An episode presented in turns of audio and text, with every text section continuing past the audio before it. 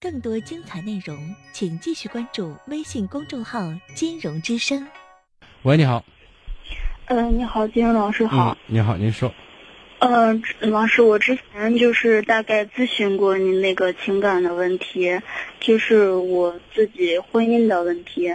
嗯。然后现在我们就是分居，可能也差不多半年了，半年了。然后现在就是，我就给他说，就是说咱就去把离婚证一领嘛。一开始不是说离婚，然后我我说就是说是那个共同财产是共同分配嘛，然后他们就不愿意嘛。然后我们共同财产也没有多少，然后后来我家人看放了这么长时间了，我家人就说是嗯，咱不要那些东西了，然后就这样去把离婚证一领嘛。结果，然后我当时跟他说都说通了，但是他跟他家人说了之后，然后他家人说是，就是如果要离婚的话，两家人父母坐在一起把这事情一说。然后我就觉得也没啥可说的，我们家人也觉得没什么可说的。然后他父母说是坐一起说，有可能是说是要退彩礼钱之类什么乱七八糟的。喂，老师你在听吗？我在听，我在听。嗯，老师你觉得这个要怎么处理？你跟他过了多少日子？多长时间？两年多。那就彩礼就不带退的，不在不在谈话内容之间。这种之列，如果你 你想清楚他是说这个事儿的话，那就根本不用应对的话，因为没法退，对吧？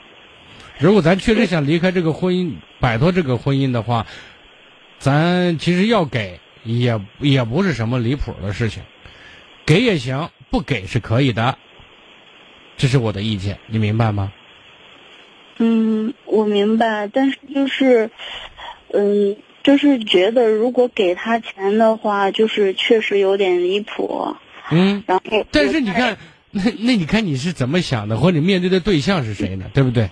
对。如果是个二百五呢？二杆子呢？你说你给不给？你光想把他赶紧早点摆脱，早点好，对不对？我让清静，对吧？有些东西不合理，但是值不值得，有没有必要，是根据实际情况而定的。从道理上讲。道理不见得和事实就完全吻合，你懂我的意思？不是有了道理，大家就照着道理来了。如果真是这样的话，那社会生活就是太和谐了，矛盾就太少了。懂我的意思？明白，老师，那你再帮我分析一下啊。然后我俩现在就是那个，就是平常他会早上送我上班一下，然后你都跟人要离婚，还让人送你上班，你干嘛呢？但是，就是我现在住的这个地方，离我上班的地方，那又咋了嘛？你哪怕住北京呢，你在西安上班，你有本事坐飞机过来，没本事就别来。你都要跟人离婚，还让人送你上班？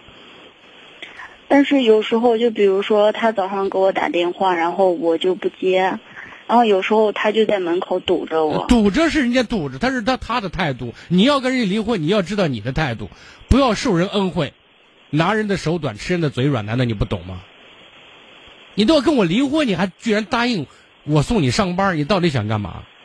一方面要跟我离婚，还接受我的礼物，什么意思？你耍我呢？